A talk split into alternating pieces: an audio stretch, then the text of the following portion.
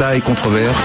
Nicolas Dose et les experts sur BFM Business. Bonjour, bienvenue. L'actualité économique jusqu'à 10h. On va bien sûr euh, évoquer ce coup de théâtre tout de même, l'action concertée de 5 des 5 plus grandes banques centrales du monde qui nous annoncent que désormais tous les mois jusqu'à Noël, elles vont ouvrir sans limite le robinet de liquidité en dollars avec des prêts à 3 mois, des prêts qui seront à taux fixe. L'ensemble des marchés sont repartis dans le vert.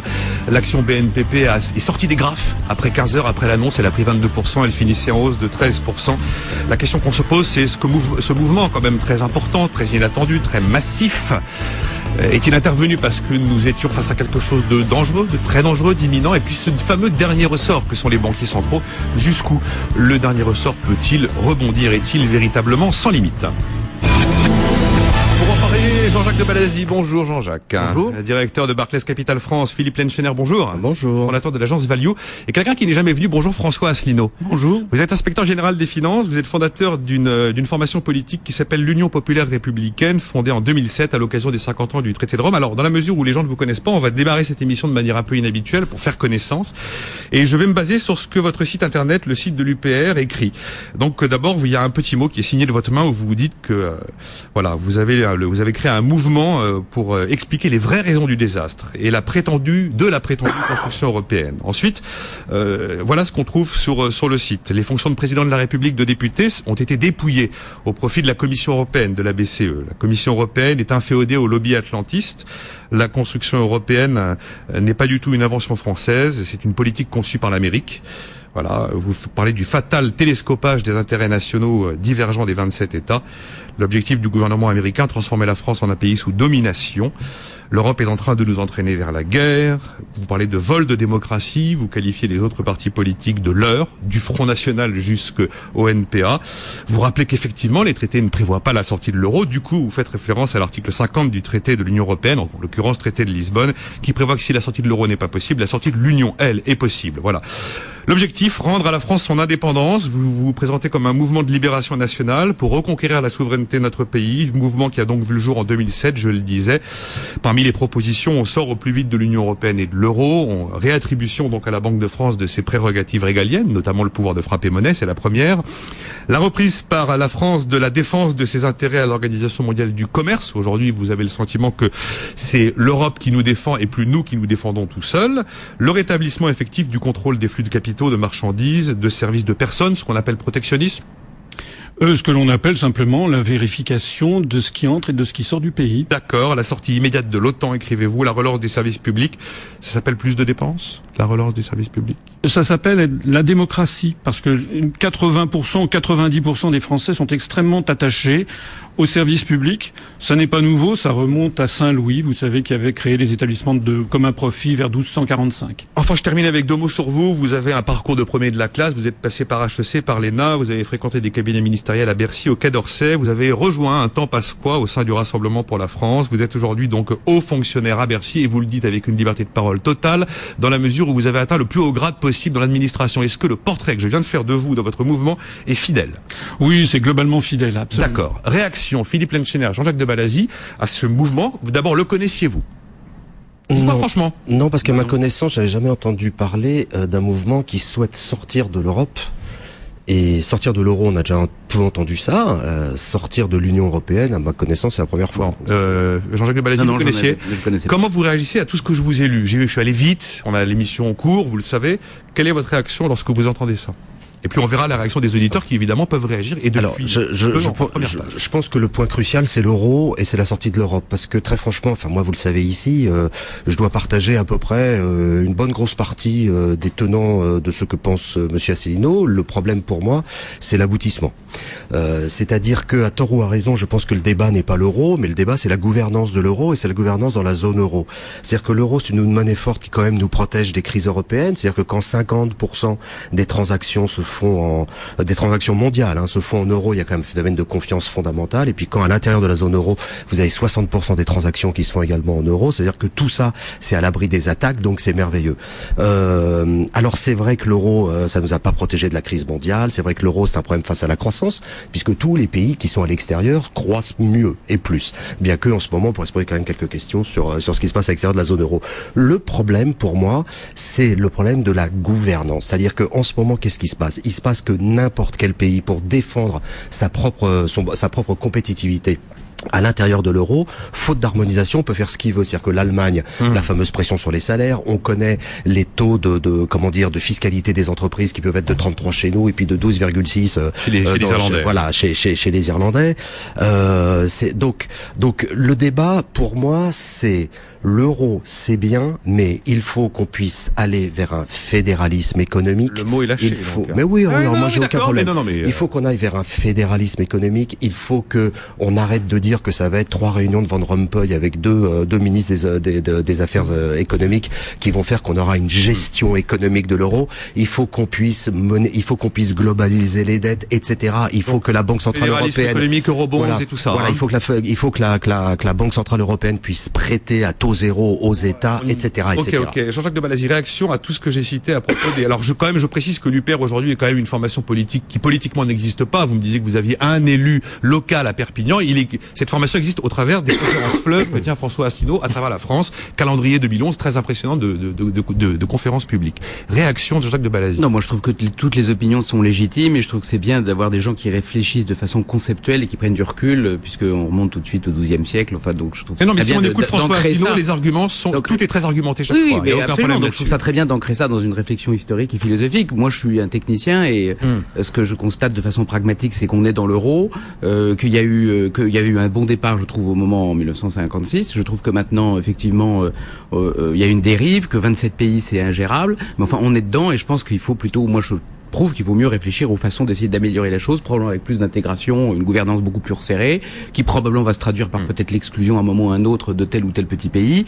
Euh, voilà, mais euh, ceci dit, euh, voilà, chacun, chacun. François Asselineau, on a une minute avant de marquer une pause. Donc Alors, plus de gouvernance, aller de l'avant vers, vers quand même de l'Europe, même si elle ne sera pas forcément à 27 à terme. Oui, écoutez, ce que je voudrais d'abord dire, c'est d'abord de vous remercier de remercier BFM parce que pour la première fois, on va pouvoir commencer à parler d'un vrai sujet. Il y a dans le traité, dans les traités européens, dans le traité de Lisbonne, un article qui s'appelle l'article 50. J'en ai fait, voilà. référence. Mais vos auditeurs ne sont pas forcément au courant, qui précise les modalités de sortie de de l'Union européenne pour un État. Donc nous, nous disons, nous sommes un mouvement politique extrêmement légaliste qui se fonde sur le droit, et nous disons, puisqu'il y a un article qui prévoit de sortir de l'Union européenne, ça veut dire que c'est possible. Et si cet article existe, on a peut-être le droit d'en parler, d'envisager ce que ça donnerait si on en sortait. C'est ça la question. Hein Donc déjà, c'est le premier point. Le premier point, c'est déjà de sortir de ce carcan intellectuel qui nous oblige à croire que l'on ne peut plus jamais sortir. Hein Vous citiez hier, je crois, euh, cette parole de Yves Thibault de Silguy qui disait que l'euro était une autoroute sans sortie. Mais est-ce que vous imaginez ce que c'est qu'une autoroute sans sortie. Vous imaginez d'entrer sur une autoroute sans sortie Mais c'est terrifiant, c'est un cauchemar. Donc nous, ce que nous disons, c'est qu'il y a une possibilité d'en sortir. Alors je connais bien, bien entendu, tous les arguments que l'on peut nous opposer. Bien entendu, on veut faire de nous des gens qui seraient coupés des réalités, qui voudraient transformer la France en Corée du Nord, qui voudraient nous barricader. Moi, je dis simplement, mais attendez, regardez la Suisse, regardez la Norvège. Il y a, ce sont des États d'Europe qui ne sont pas dans l'Union européenne et qui sont classés par le programme des Nations Unies, euh, par le PNUD sur le développement en fonction de l'indice calculé, l'indice IDH, comme les États du monde où l'on se porte le mieux. Donc, ce que nous disons nous, et je pense que vos auditeurs qui sont sensibles à ça, hein, ce que nous disons nous, c'est qu'il faudrait faire le bilan. 19 ans après Maastricht, il faut faire le bilan des promesses et des résultats. On marque une pause. Il est 9h15. Faisons le bilan.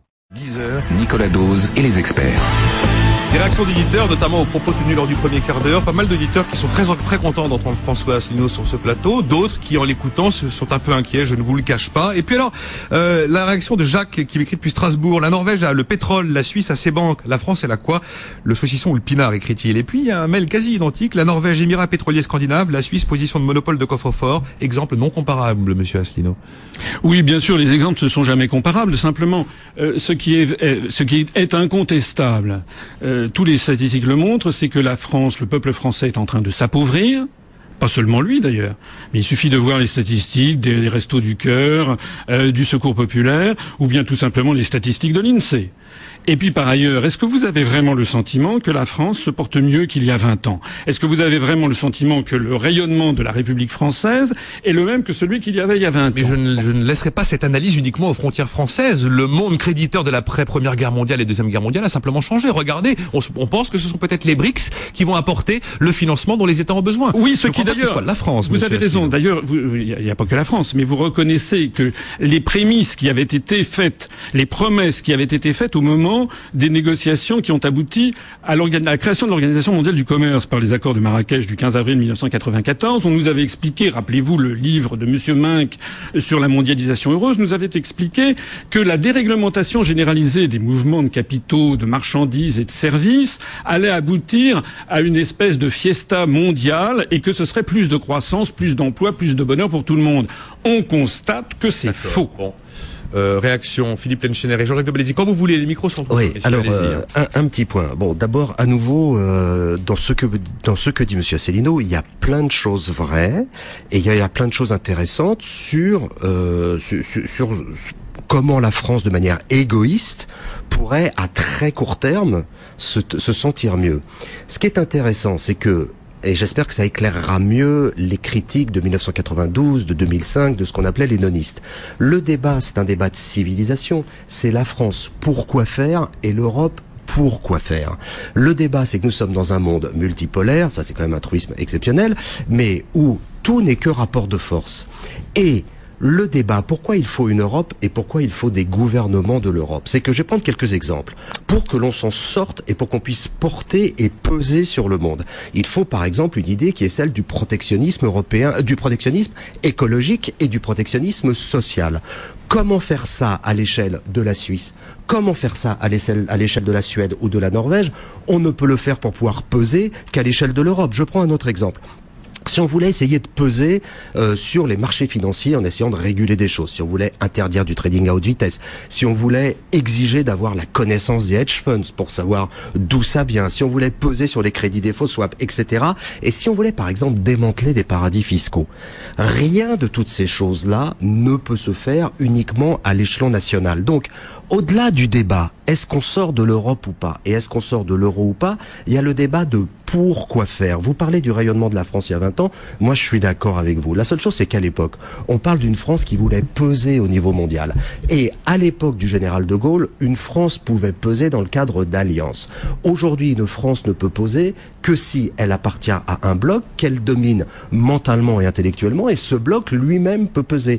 Donc, allez bien et que la France aille bien, euh, c'est les fameuses, euh, c'est les fameuses saignées de, de des médecins de Molière, c'est qu'on va aller bien à court terme, mais si ensuite notre voix manque dans le monde et qu'on ne peut pas peser, à l'arrivée, on ne peut pas impulser une nouvelle renaissance et les barbarismes de tous les côtés économiques, sociaux et écologiques nous tombent dessus. Réaction, François Asselineau. Bref, parce que je veux laisser quelques instants pour. Euh, alors, euh, euh, alors là, nous venons d'avoir une présentation qui est très habituelle. C'est celle selon laquelle, par exemple, la France et le monde se dirigeraient vers un monde multipolaire et la France serait forcément dans l'Union européenne. Le problème, c'est que c'est faux. C'est totalement faux et c'est démenti constamment et tout le temps. Par exemple, qu'est-ce que c'est que la francophonie? Qu'est-ce que c'est que le Commonwealth? Qu'est-ce que c'est que les sommets de l'hispanophonie ou de la lusophonie?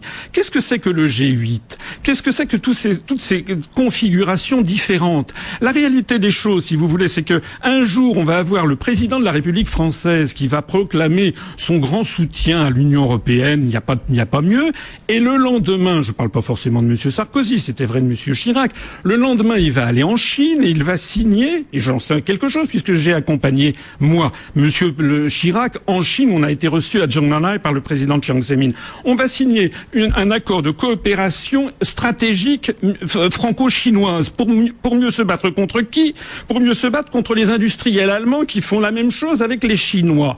Donc le monde d'aujourd'hui, Ça n'est pas un monde multipolaire, c'est faux. Le monde d'aujourd'hui, c'est un monde d'une intrication complète d'intérêts. D'ailleurs, lorsque par exemple on nous dit il faut faire l'Europe pour avoir des géants européens en matière industrielle, vous savez que lorsque c'est le cas, la Commission européenne, en vertu de la lutte contre les monopoles, interdit souvent les fusions.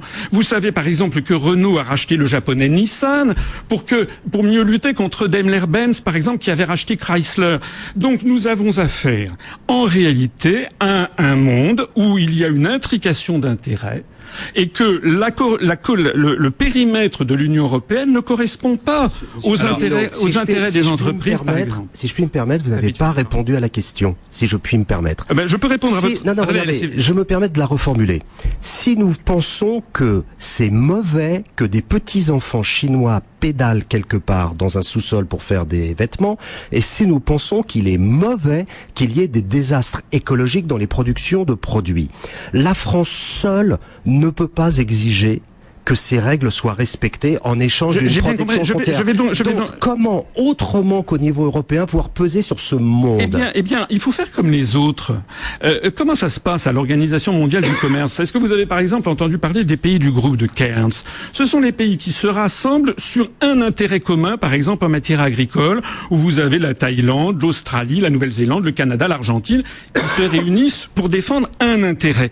Et puis ensuite, ils se défendent sur, ils, ils se réunissent dans d'autres cercles pour défendre d'autres intérêts. Ce qui est absurde dans la construction européenne, c'est que nous, on, on postule que parce que nous sommes contigus géographiquement, nous avons les mêmes intérêts. C'est faux. La France défendrait beaucoup mieux ses intérêts et notamment les questions écologiques si, par exemple, à l'ONU ou à l'Organisation mondiale du commerce, elle faisait alliance avec des pays qui pensent comme elle. Nicolas Dose et les experts sur BFM Business. Je suis avec Jean-Jacques de Balazy, le directeur de Barclays Capital France, Philippe Lenchener, le fondateur de l'agence Value, et François Asselineau, il est inspecteur général des finances et il a fondé en 2007 l'Union populaire républicaine, l'UPR, un parti qui veut rendre à la France son indépendance et l'outil principal étant d'user de l'article 50 du traité de Lisbonne qui permettrait à notre pays, tel que le prévoit ce- cet article, de sortir de l'Union euh, monétaire, hein, de l'Union économique, de l'Union européenne, pardon, et donc de facto de l'euro. On a dit beaucoup de choses dans la première demi-heure qui tournaient en fait sensiblement autour des, des idées de l'UPR que j'ai évoquées. Jean-Jacques de Balazy, réaction à tout ce qu'on a dit. Qu'est-ce que vous en retenez? Qu'est-ce que vous achetez? Qu'est-ce que vous rejetez? Dans Euh, moi, quel état d'esprit êtes-vous quand vous entendez ça, sachant qu'on n'est pas très très loin de l'état d'esprit d'un Montebourg à sa manière, de l'état d'esprit d'un Villiers, d'un Dupont-Aignan, d'une Marine Le Pen? Voilà. Non, mais sans, sans, sans faire de politique, moi je, je suis un peu perturbé par l'écart que je perçois entre le diagnostic et la solution qui est proposée. Euh, Le diagnostic qui est de dire que euh, on est dans un monde dans lequel il y a une imbrication d'intérêts, ce qui est vrai, Oui. et puis la solution proposée qui est de dire bah, il faut sortir de l'Union européenne et ça réglera les problèmes. Moi je pense que il est, il est réaliste de reconnaître que l'imbrication d'intérêts fait qu'il y a des cénacles qui ne sont pas obligatoirement les mêmes pour chaque solution, et que l'Union européenne et l'euro n'est pas la solution, la panacée à l'intégralité des problèmes que nous avons, et que effectivement euh, que ce soit à l'OMC ou que ce soit euh, sur le plan culturel, etc. Probablement il faut savoir être dans aussi. des être dans des cercles différents euh, et parfois effectivement on est en concurrence avec nos partenaires de l'Union européenne. On en, on en est bien conscient. Un exemple sur la régulation financière, puisque je suis banquier et que c'est un sujet qui est quand même d'actualité. euh, le sujet c'est qu'effectivement aujourd'hui euh, il est clair que si chaque pays décidait lui-même de ce qu'il veut faire euh, pour ses banques, bah, ça, ça- ça ne marchera pas. C'est-à-dire que des banques seront en désavantage par rapport à d'autres et donc il y aura un déséquilibre fondamental. Donc il est essentiel d'avoir ce qu'on appelle le level playing field, c'est-à-dire de faire que toutes les banques ou toutes les institutions qui sont soumises à régulation soient soumises à une régulation qui soit comparable et qui impose les mêmes contraintes. C'est pas l'euro qui a imposé Ça n'est pas l'Union européenne non cette plus. prise de bon conscience et de régulation forcément mondiale. Et l'Union européenne n'est pas pas suffisante. mondialisation. Elle n'est pas suffisante. Il faut aller au-delà. La preuve, c'est qu'il faut absolument que les États-Unis acceptent que leurs banques soient soumises aux mêmes choses. Mais c'est la solution n'est probablement pas de sortir de l'Union européenne. Elle est, elle est plus complexe. Donc moi, je, je, je comprends très bien qu'on réfléchisse à ce genre de choses. Je pense d'ailleurs au fond que c'est assez à la mode de dire qu'il faut sortir de l'euro. Je veux dire, c'est quand même une thèse qui, Ça qui fait quatre ans visiblement que François Asselineau est Oui, sur mais ce- c'est une thèse qui Bon. progresse un peu Non, non, partout. attends, Moi, je pense que c'est pas la solution. D'accord. Mais je pense que la solution n'est pas non plus de dire que c'est une autoroute, comme vous le disiez, une autoroute sans sortie. Enfin, comme le disait Monsieur Tilgui, parce que parce que c'est aberrant. On n'est pas dans Oui, le domaine de la crédibilité, comme de la disait- crédulité. On doit être dans le domaine du pragmatisme, de voir quelle est la meilleure réponse qu'on peut apporter à chaque type de problème. Jean-Marc Vittori de- des Échos mercredi nous disait très clairement oui, ça n'est pas prévu par les traités, mais enfin il y a beaucoup de choses qui n'étaient pas prévues qui finissent par se produire. Donc euh, c'est pas prévu par les traités, c'est pas pour ça que ça n'arrivera pas. Réaction François Asselineau à ce que disait Jean-Jacques de Balazy et tout de suite je vous pose la question. D'accord, OK. Article 50. Alors vous récupérez une France qui a 90% de dette publique libellée en euros. Vous récupérez une France qui vieillit, qui a un État-providence en faillite. Vous récupérez une France avec 9% de chômeurs et une France qui ne produit pas sur son sol les produits que nos compatriotes consomme. Là, après, je ne sais pas comment vous faites. Mais sinon, réaction à ce que disait Jean-Jacques. Écoutez, il est très difficile, en l'espace de quelques instants, de quelques minutes, d'apporter des réponses à des sujets qui sont d'une importance considérable. Moi, ce que j'observe, c'est que depuis 19 ans qu'a été euh, ratifié le traité de Maastricht, 365 jours par an, 7 jours sur 7, 24 heures sur 24, on explique aux Français que c'est formidable. ça, c'est le passé, François. Donc, demain, comme pour une fois que, que l'on commence à proposer une autre chose, il faut avoir un petit peu de temps. Je voudrais réagir sur une première chose, c'est que nous, à la différence, et ce qui a d'ailleurs été dit tout à l'heure, nous n'avons rien à voir ni avec le Front National, ni avec les autres. nous voulons sortir de l'Union européenne. Oui, on l'a dit. Alors maintenant, sortir de l'Union européenne, ça n'est pas se fermer du monde. Si nous sortons de l'Union européenne, le lendemain, il y aura toujours, euh, il y aura toujours, la France sera toujours au milieu des autres. On est au franc. on est au franc si on sort de l'Union. L'idée, c'est de revenir au franc avec ce que nous nous proposons, c'est une parité de 1 franc pour 1 euro. Ah maintenu, oui, maintenu pendant, ben oui, pour toute une série de raisons techniques, pour, pour justement lutter contre l'inflation, et euh, euh, ensuite pour en maintenant un taux de change qui soit fixe pendant quelques semaines, et puis ensuite nous verrons. Il est de notoriété publique, et c'est pas à vous que je vais le dire, notamment à vos auditeurs, que l'euro est beaucoup trop surévalué par rapport à la compétitivité intrinsèque de l'économie française. C'est la raison pour laquelle nous avons des déficits commerciaux abyssaux.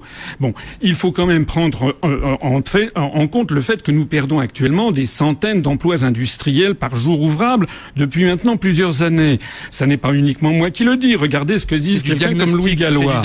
Eh bien donc, donc nous, nous disons aux Français, la première chose à faire, c'est pas qu'on veut se refermer sur le monde, c'est qu'il faut que les Français redécident par eux-mêmes de ce qu'ils veulent. On va, on, on fera pas le débat toute l'heure, mais je veux absolument parler de l'actualité du jour. Donc voilà, Primo, on retourne au franc avec un peg de 1 pour 1 face à l'euro pendant quelques semaines, et après on verra. Alors on en reparlera. Euh, Jean-Jacques, les banques centrales, c'est quand même l'actu du jour et c'est l'objectif de cette émission. Ce qui s'est passé hier, attendu, logique à partir d'un certain moment de stress, où euh, il fallait agir tout de suite, maintenant, immédiatement, massivement, de manière indubitablement convaincante. Bah, on peut pas dire que c'était particulièrement attendu. Euh, on peut pas dire que ce soit particulièrement illogique. Euh, je pense qu'il faut pas accorder euh, euh, plus d'importance à cela que, que, que ça n'en a. C'est-à-dire que c'est tout à fait important de montrer que. Je crois que le plus important, c'est de montrer qu'au fond, euh, les banques centrales et les autorités ont encore des moyens de réagir à ce qui se passe, que qu'on n'attend pas et qui sont un peu. Et donc, comme ils disent toujours, on a des marges de manœuvre que vous ne soupçonnez pas. Ben, la preuve, c'est une marge de manœuvre qu'on ne soupçonnait pas particulièrement. Alors bien sûr, c'est un truc à court terme. Bon, c'est pour régler quand même. Quatre mois, c'est parce que du long terme en ce mais c'est aussi pour régler, c'est aussi pour régler un problème qui était un problème de forme et qui allait devenir peut-être probablement un problème de fond, mais enfin qui était un problème de fond, c'est-à-dire une, une, un manque de liquidité en dollars pour un, pour des banques de taille moyenne. Euh, et, et, donc le sujet était effectivement, il fallait régler ça parce que c'est comme un de petit. forme. Euh, non, mais c'est comme un petit. Ça, c'est comme un bouton qui s'enflamme, si vous voulez. Donc au début c'est un petit bouton, puis ça s'enflamme et ça devient grave. Donc effectivement il fallait le faire. La Société Générale nous a dit qu'il était passé pour son établissement de 72 milliards de trésorerie dollars à 33. À 33. Mais il a dit que, mais il a, il a également dit qu'il y avait un certain nombre d'actifs en euros qu'il avait swappé en dollars, donc il a trouvé une marge de manœuvre. Donc, euh, donc c'était pas, mais c'est effectivement dans le monde actuel et dans, dans avec la vitesse à laquelle hmm. se précipitent les, les nouvelles, je pense qu'il était, les autorités devaient pouvoir réagir, et donc je pense que c'est une bonne chose. Bon, ce n'est pas un problème, c'est pas un point structurel. Ce qui est important, c'est de montrer qu'il peut y avoir une coopération avec les banques centrales. Philippe Lenchener, réaction à cet événement d'hier? Alors très rapidement, parce que je ne suis pas un technicien, hein, mais euh, si on fait de l'économie politique. Euh, on peut se voir une chose, c'est que donc en l'absence d'un gouvernement européen économique et a fortiori mondial, euh, des gens qui n'ont pas le droit de gouverner l'euro peuvent, peuvent gouverner le dollar. Par contre, donc c'est quelque chose de c'est quelque chose d'extraordinairement surprenant. C'est-à-dire que vous avez euh, alors qu'on se bat pour pouvoir autoriser une banque centrale européenne à prêter directement à des États à taux nul, on ne peut pas le faire. on n'a pas le droit. Je, crois alors je, sous le sous votre contrôle à tous les trois. Je crois que c'était en 97, je ne sais plus dans quelle ville, que qu'on avait décidé que on n'avait pas le droit de gouverner l'euro. Et donc moi c'est toujours ma marotte et toujours mon dada. Aujourd'hui donc on s'en remet à une autorégulation. Cette autorégulation des banques centrales aujourd'hui elle nous sert car elle colle de l'euphorie dans l'économie et c'est bien. La seule chose c'est que comme il y a une autorégulation qui nous fait du bien ce matin, il pourrait avoir une autorégulation plus restrictive qui nous ferait du mal demain. Et donc il faut vraiment vraiment qu'on arrête d'avoir ces canards sans tête qui peuvent courir dans tous les sens et faire ce qu'ils veulent. D'ailleurs je viens de dire une bêtise parce qu'ils ont une tête là. D'ailleurs c'est pas des canards sans tête, c'est des canards avec tête. Mais je vois que tout ça se fait encore en dehors des peuples et en dehors du contrôle des parlements et des autorités politiques. Et ça, c'est très compliqué quand même. Le problème, c'est qu'actuellement, le temps politique n'est pas le temps des marchés.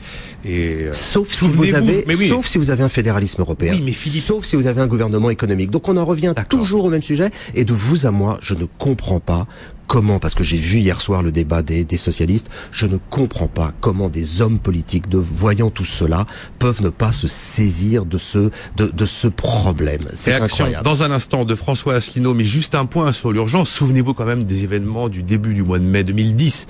En 48 heures, en 48 heures, on a un stress de marché très important, avec des risques de banqueroute d'établissements financiers très importants. Et là, comme hier, phénomène massif ultra convaincant et inattendu. Voilà. Et dans ces cas-là, vous n'avez pas le temps de convoquer des, des le Bundestag. Euh, voilà, c'est pas possible. Sauf si vous avez un gouvernement ah économique européen bon. et politique européen. Et politique. Réaction dans un instant, 9h44. La dose et les experts. Dernier quart d'heure avec euh, Jean-Jacques de Balazy, Philippe Lenchener, François Asselineau. Alors, l'intervention des cinq banques centrales les plus puissantes du monde au chevet de l'accès à la liquidité en dollars pour les banques mondiales. François Asselineau, comment vous interprétez l'événement qui a propulsé tous les marchés dans le vert et ressuscité les valeurs bancaires avant la clôture hier? Il y a deux choses. Premièrement, les marchés financiers, à mon avis, ont la maladie d'Alzheimer. Ça veut dire que ça s'est déjà produit en 2008, en 2010, et que c'est très régulièrement qu'on essaie de redonner vie à un cadavre. Alors d'ailleurs, vous voyez que le rebond est finalement déjà limité, on n'est plus qu'à 0,2, et sur les, dix derniers jours, on a perdu 6,7% euh, sur le CAC. Hein. Donc cette nouvelle annonce, parce que c'est un effet d'annonce, il ne s'est rien produit. Le 7 octobre ou, 6 octobre, il y aura la les, les premiers prêts à 3 mois. Aujourd'hui, il ne s'est rien produit concrètement. C'est comme la téléconférence de Monsieur Sarkozy et de Madame Merkel.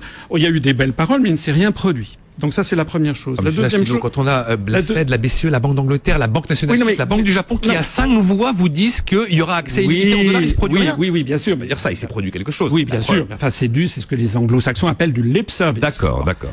Deuxièmement, c'est un beau proverbe chinois que je voudrais vous citer. Ça s'appelle faire de l'irrigation en période de crue. Parce que finalement, de quoi s'agit-il? Il s'agit de pays qui sont surendettés et à quoi Et en gros, pour rassurer les marchés, on réinjecte des liquidités. Mais c'est quoi exactement? Quel est, en quoi est-ce que l'on règle le problème de fond des pays occidentaux? Ok, ça ne règle pas le problème de fond, ça d'accord. Bah oui, mais moi je peux, sur cette table, je peux vous donner dans la seconde 50 milliards d'euros. Allez-y. Eh bien, j'y vais. Je vous le donne. C'est un cadeau pour vous. C'est un billet de 100 milliards de Deutschmark de septembre 1923. Bon, et ça, ça représente, vous savez qu'un Deutsch, un, un Reichsmark, c'était des Reichsmark à l'époque, le mark a été changé en gros un euro égale deux marks. Bon, eh bien ça veut dire quoi? Ça veut dire que nous avons affaire tout simplement à des artifices comptables qui n'ont aucune prise sur la réalité.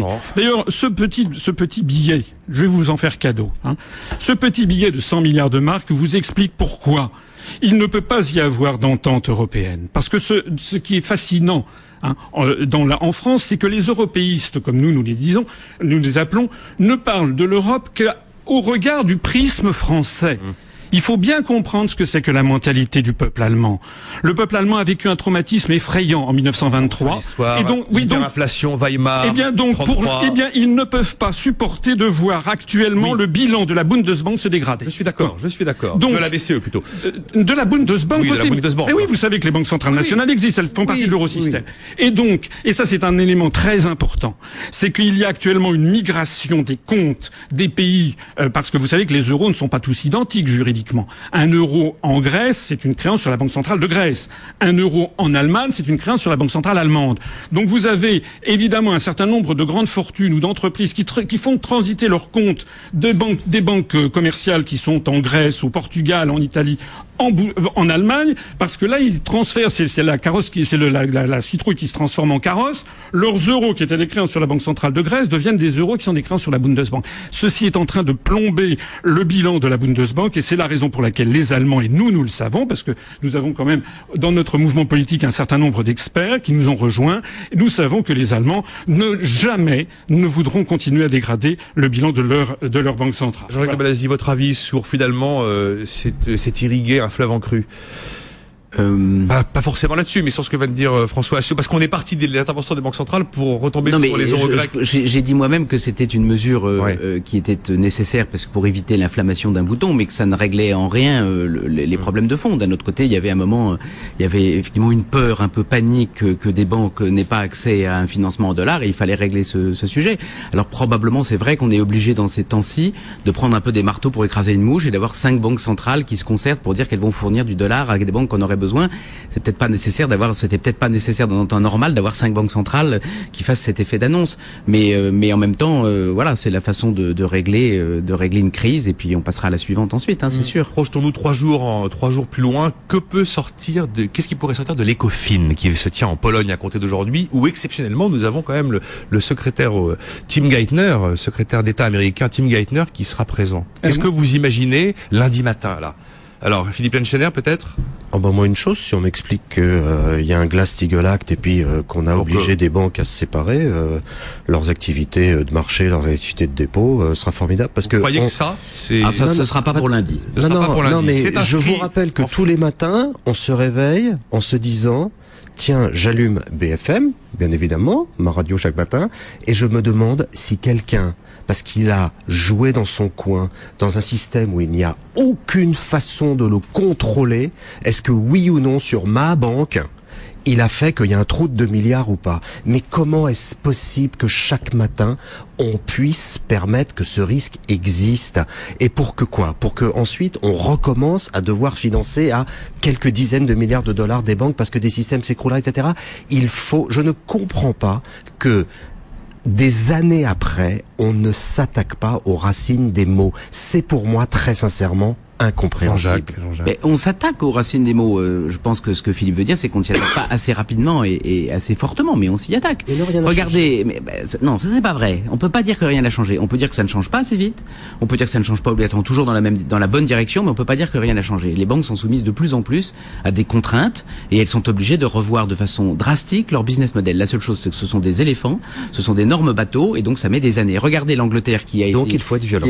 Oui, il faut être violent, mais mais, mais c'est violent les, les la seule chose, c'est qu'effectivement, les politiques s'arrêtent à un certain moment. Alors, bien sûr, les banques à ce moment-là, elles attendent que les politiques reviennent et leur demandent de le faire. Dans le micro, elles vont pas, elles vont pas être toujours euh, volontaires pour se faire euh, massacrer. Mais, mais c'est vrai qu'il y a quand même des changements de comportement importants. Regardez l'Angleterre, qui est considérée comme le, le, terrain le plus débridé de la finance mondiale. C'est lui qui sort ce rapport Vickers, la commission Vickers, qui est un rapport qui fait à peu près 360 pages et qui explique dans lequel il y a beaucoup de choses. Tout ne se fera probablement pas comme prévu, mais il y a mais des vraies choses. Les principales banques anglaises, euh, dont Barclays d'ailleurs, ont, ont, ont, reconnu la validité de l'approche. Elles sont pas d'accord avec un certain nombre de modalités, elles vont en discuter. Mais enfin, c'est quand même assez amusant de penser que c'est probablement l'Angleterre qui va donner la direction vers une banque beaucoup plus réglementée, régulée, beaucoup plus raisonnable peut-être que ce que ce qu'on avait vécu jusqu'à maintenant. C'est l'Angleterre, pays de la City, qui nous invente l'État-providence dans les années 40, en 42. Ils sont quand même pionniers dans pas mal de choses. Ils sont hein. pragmatiques. Il y a quand même beaucoup beaucoup d'économistes euh, qui soient pro-marché ou qui soient pro-État, qui étaient tous britanniques.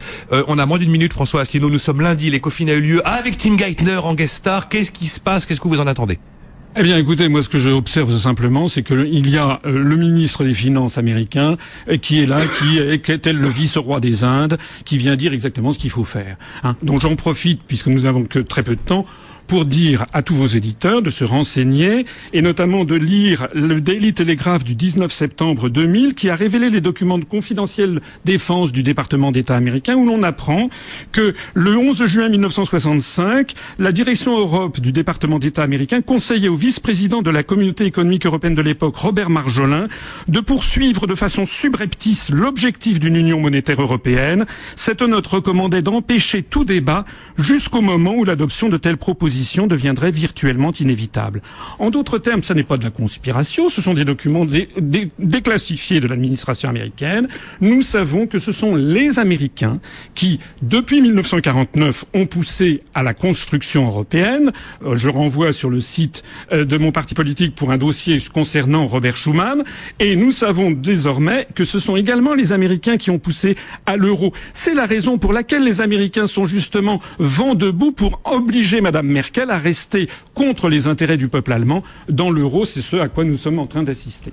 Bon, on a fini, messieurs. Il est 9h56. On verra donc lundi. Hein.